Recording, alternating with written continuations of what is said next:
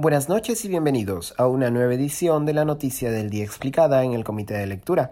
Les saluda Mateus Calderón, curador del Comité de Lectura. Diversos medios periodísticos revelaron hoy el historial de denuncias por agresión a mujeres que carga el recién juramentado primer ministro Héctor Valer.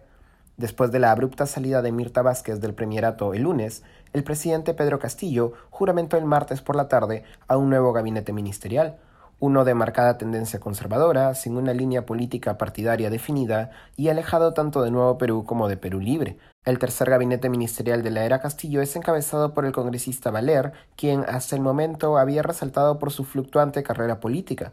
De militar en el APRA, Valer pasó a postular con Perú Nación y Unión por el Perú, ser elegido como congresista en el 2021 por Renovación Popular, para luego renunciar y sumarse a la bancada de Somos Perú, a la que también renunció y terminó fundando su propia bancada, Perú Democrático. Ahora, no obstante, sabemos que su historial político no es lo único cargado. Por la mañana de hoy, el programa La Encerrona reveló que Valer había sido denunciado por agresión el año 2007 después de agredir a una psicóloga durante una evaluación psicotécnica para la gerencia del desarrollo de Agrobanco. En la evaluación, Valer se negó a entregar su examen a la psicóloga a cargo de la postulación, forcejeó con ella y le empujó hasta dejarla en el suelo. Tanto la mujer como Agrobanco denunciaron a Valer por agresión y robo de prueba respectivamente. Esta, no obstante, no sería la única denuncia contra Valer por agresión que sería revelada en lo que va del día.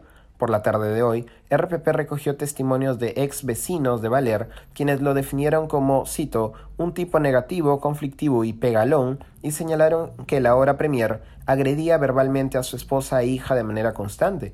El diario El Comercio confirmó después que contra Valer existió una denuncia por violencia familiar interpuesta por su esposa Ana María Montoya Leo. Aquí estoy citando al diario Decano. El referido juzgado dictó en aquella oportunidad medidas de protección a favor de Montoya Leo y le prohibió a Valer Pinto cualquier conducta que constituya violencia y o acoso en agravio de su cónyuge. El periodista Christopher Acosta, jefe de la unidad de investigación de Latina, afirmó en su cuenta de Twitter que Valera es un agresor de mujeres y que, cito, así lo demuestran las denuncias que su esposo y su hija interpusieron contra él. A ambas las agredió a patadas y puñetes. La República también reportó las denuncias contra Valer. Tanto la esposa como la hija de Valer, según la nota de la República, lo denunciaron ante la comisaría de San Borja y señalaron que el ahora premier las atacó con puñetes, empujones, patadas y otras agresiones. Al cierre de esta edición, ni Valer ni el presidente Pedro Castillo se habían pronunciado aún. Esto ha sido todo por hoy, volveremos mañana con más información.